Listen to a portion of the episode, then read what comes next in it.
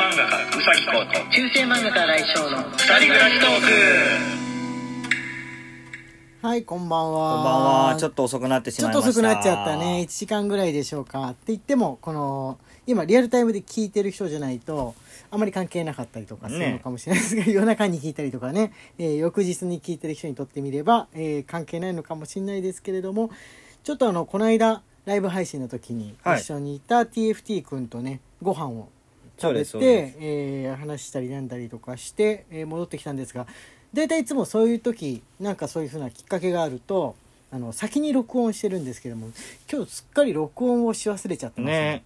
録音してたらあんまりあの遅れもせずに関係なかったのかもしれないですけれども、えーお待たせいたしました、えーこの間のですねえーライブ配信この間のって昨日か、昨日ですか？昨日です。もうあのなんか数日経ったような気になってしまいました。昨日あのライブ配信の方ね来ていただいてありがとうございました。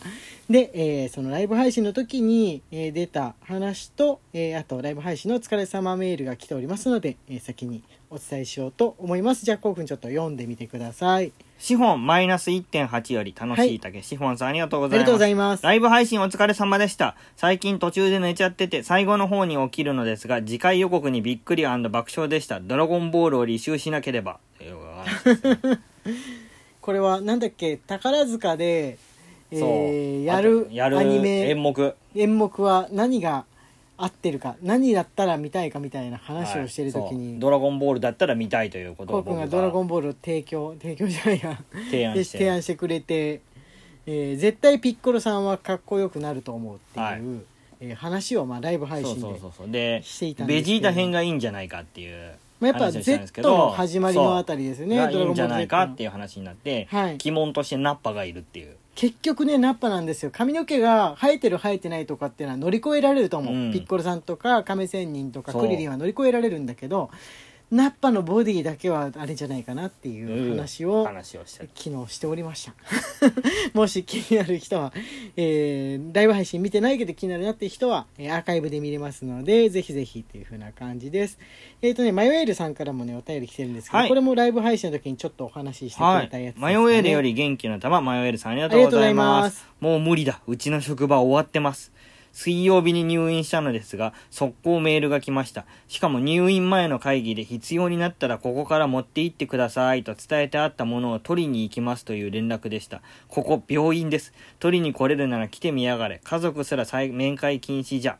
つうか机の上に置いてます。金曜日全身麻酔で手術を受け、術後うつらうつらしていたら、ブーブー携帯が鳴りました。恐る恐る見てみると上司から入院中申し訳ないが教えてくださいという業務命令でした。入院中というより術後なんですけどね。同じ案件で同僚からも報告という名のメール。土曜日の朝、他の同僚から職場の〇〇貸してという電話がかかってきました。復帰するのが嫌になってきました。うちの職場バカなのか？なという、もう完全に愚痴ですね。いやいやいやいや、愚痴言いたくもね、なりますよね。ねうん。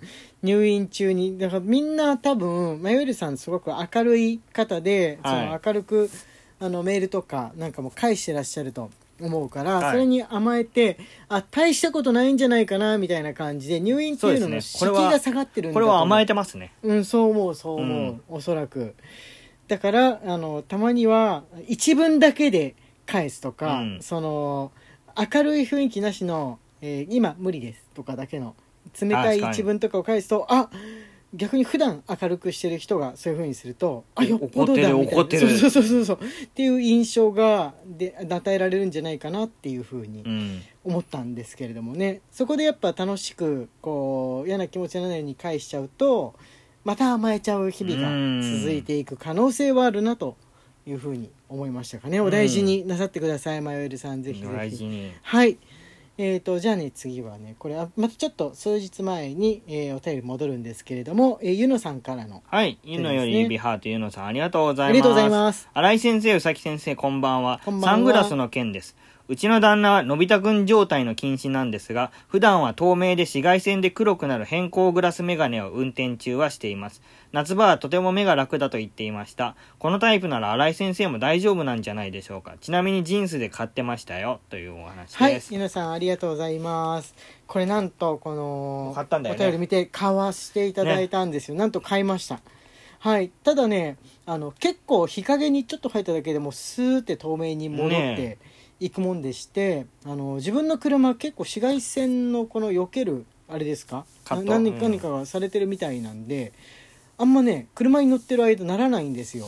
サングラス状態になんない。透明のまんまなんでジーンズなんジーンズなんですけれどもでもね眩しいとは感じるんですよ。あの、うん。車の中でも太陽の光が来ると、これどうしたらいいだろうって思いながら今いる感じです。今日ね表を昼間の時間歩く機会があったんで、うん。初めて生身で歩いて紫外線浴びるってことをやったんですが、うん。そうするとちゃんと色変わってましたね。なるほど、うん。コークにも見てもらったと思うんですけどちょっと色が真っ黒まではなんないのかな、うん。だからあれが真っ黒黒まで色がつくのっていうのはよっぽどの紫外線を浴びた時そういうなのかなことになるね海とかそう。見本だとさ一番濃くなった状態っていうのでほぼ黒レンズだったじゃん。そうだね。あならなってくれない。ないね。なってくれない。海海でずっと寝そべってないとなんないんじゃないかなみたいな感じでしたかね。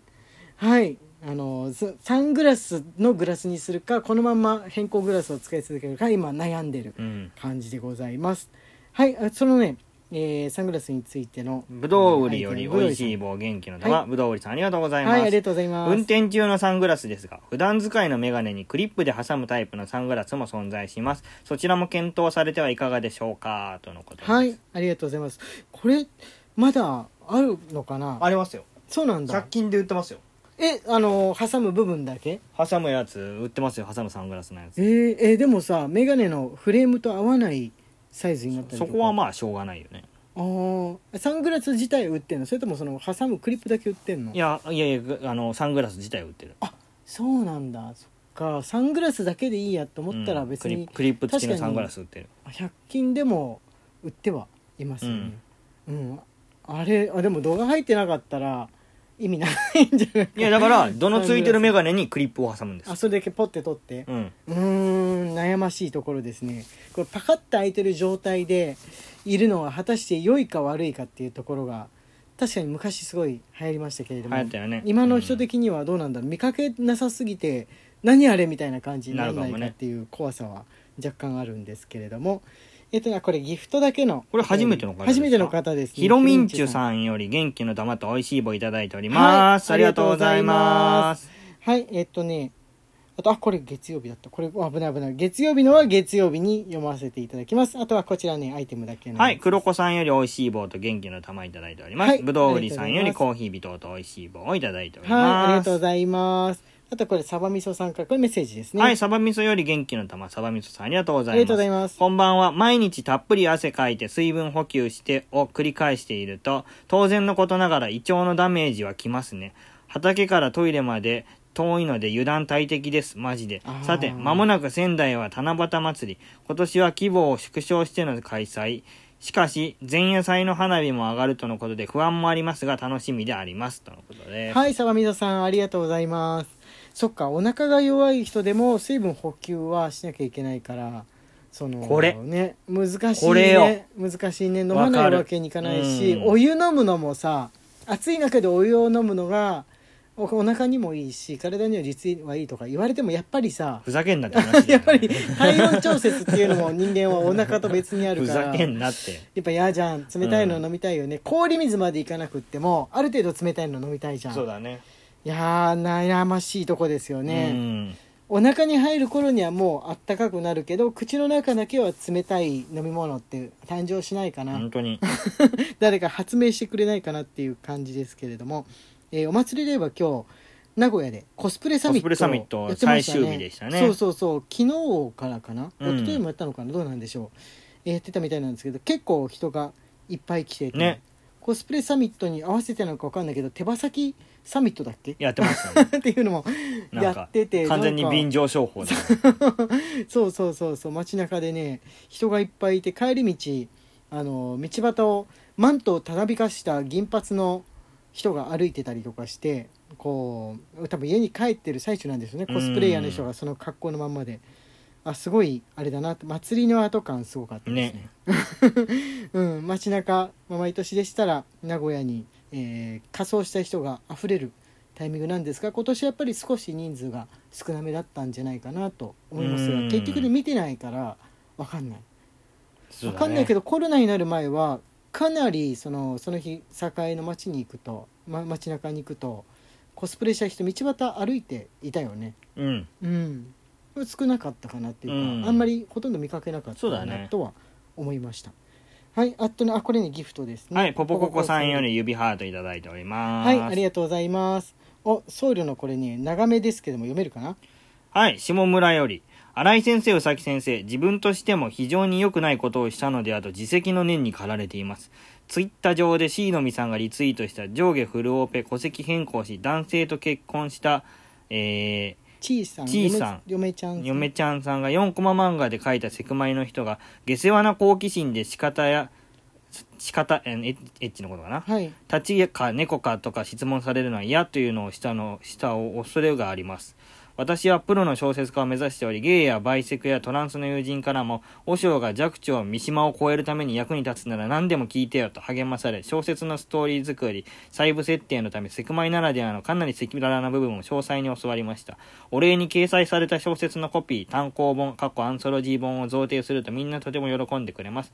それが本心で喜んでくれているのか社交辞令でそう振る舞っているか内心は超嫌なのか人を地雷扱いするのは良くないけど後者の場合とても悪いことをしたと感じています。うーん。いやいやでもあの相手の方から協力してくれてるんだから大丈夫ですよそうだい多分そういう時はね大丈夫だと思うけど、うん。まあ、僧侶の中のその嫌がる人心の中で嫌がってる人を地雷と思う考えを改める必要があるかなと 思いましたね。あの心の中で嫌がるってことは地雷でもなく当たり前にあることですのでと言ってるうちに時間がやってまいりました。中世漫画家新井翔と。男性 BL 漫画家うさきこうの二人暮らしトークでした。ツイッターのフォローと番組のクリップもよろしくお願いします。はいまた明日ね Bye.